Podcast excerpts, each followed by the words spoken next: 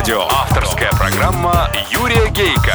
Автолюбители слушают Автоликбез на Авторадио. Здравствуйте, дорогие братья-водители, собратья-пешеходы, а также честные профессиональные инспекторы ГИБДД. С вами, как и всегда в это время на волне Авторадио, программа «Автоликбез». Ее автор и ведущий Юрий Гейко. Спонсор проекта ООО «СП Бизнес Кар». Владелец крупнейшей сети дилерских центров Toyota и Lexus в России. Подробнее о компании на сайте www.businessdefiscar.ru Автоликбез. Автоликбез. Сегодня в программе Подведение итогов путешествия в Крым на автомобиле. Автоликбез. Автоликбез. Итак, за 9 дней пройдено 4420 километров. Из них около 1700 по Крыму. Средний расход топлива для 4-литрового двигателя джипа Land Cruiser Prado составил 12 литров. Это, кстати, здорово. С гостиницей и питанием. Без учета бензина, но с учетом стоимости парковки, ежесуточные расходы на одного человека составили примерно 1800 рублей. Но тут необходимо учесть, что гостиницы выбирались хорошие, почти все с бассейнами, Двухместные номера с кондиционерами стоили не меньше 2200 рублей. При выборе блюд в ресторанах и кафе ваш покорный слуга руководствовался не их стоимостью, а своими вкусами, исключая только спиртное, по понятным причинам. Хотя, быть может, не для всех понятным. Почему бы не выпить вечером пару пивка или бокальчик крымского, если в Крыму пока нет той жесткости работы дорожной полиции и ее помощников, приборов фиксации нарушений ПДД, к которым мы привыкли? Ну, во-первых, вы, наверное, заметили, что я выделил слово «пока». А во-вторых, вероятно, у меня сработала привычка последних лет.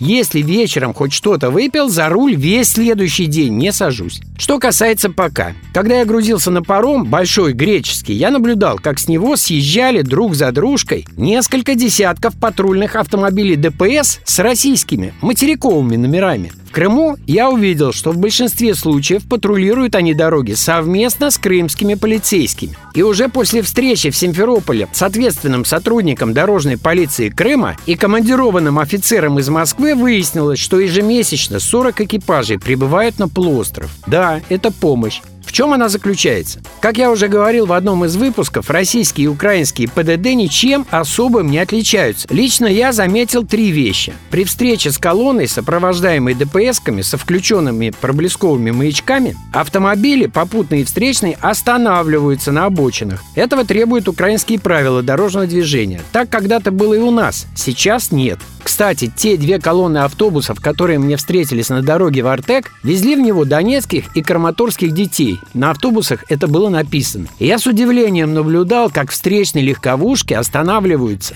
Я не остановился, продолжал движение. Меня не наказали. И еще проблемы. В усмерть тонированные стекла автомобилей, даже лобовые. И так называемые антирадарные сеточки на номерных госзнаках. Поговорил с их молодыми, ну такие мне попались, владельцами. А у нас, говорят, климат жаркий. На что им инспекторы теперь отвечают, а у нас и Сочи, и Кавказ, там тоже жарко. А штрафы теперь придется платить российские. И что интересно, видел в Крыму пару крупно написанных баннеров. Растонировка стекол. Бизнес отреагировал мгновенно. Не было в украинских законах и понятия административный арест. Сейчас оно вводится, но потихоньку, плавно, как сказали мне ответственные товарищи в погонах. Ну, двое, ну, трое суток, максимум 10. В самых серьезных случаях, а не 15. Надо сказать, полиция Крыма лояльно и с пониманием относится к приезжим водителям. К своим строже. Что касается, как бы выразиться, крымской обстановки. Отношение к приезжим везде замечательное, потому что все они отдыхающие, а Крым ждет гостей. И крымчане понимают, что в первый курортный российский сезон привычного их количества может и не быть. Они с надеждой говорят о втором сезоне и понимают, что цены будут расти.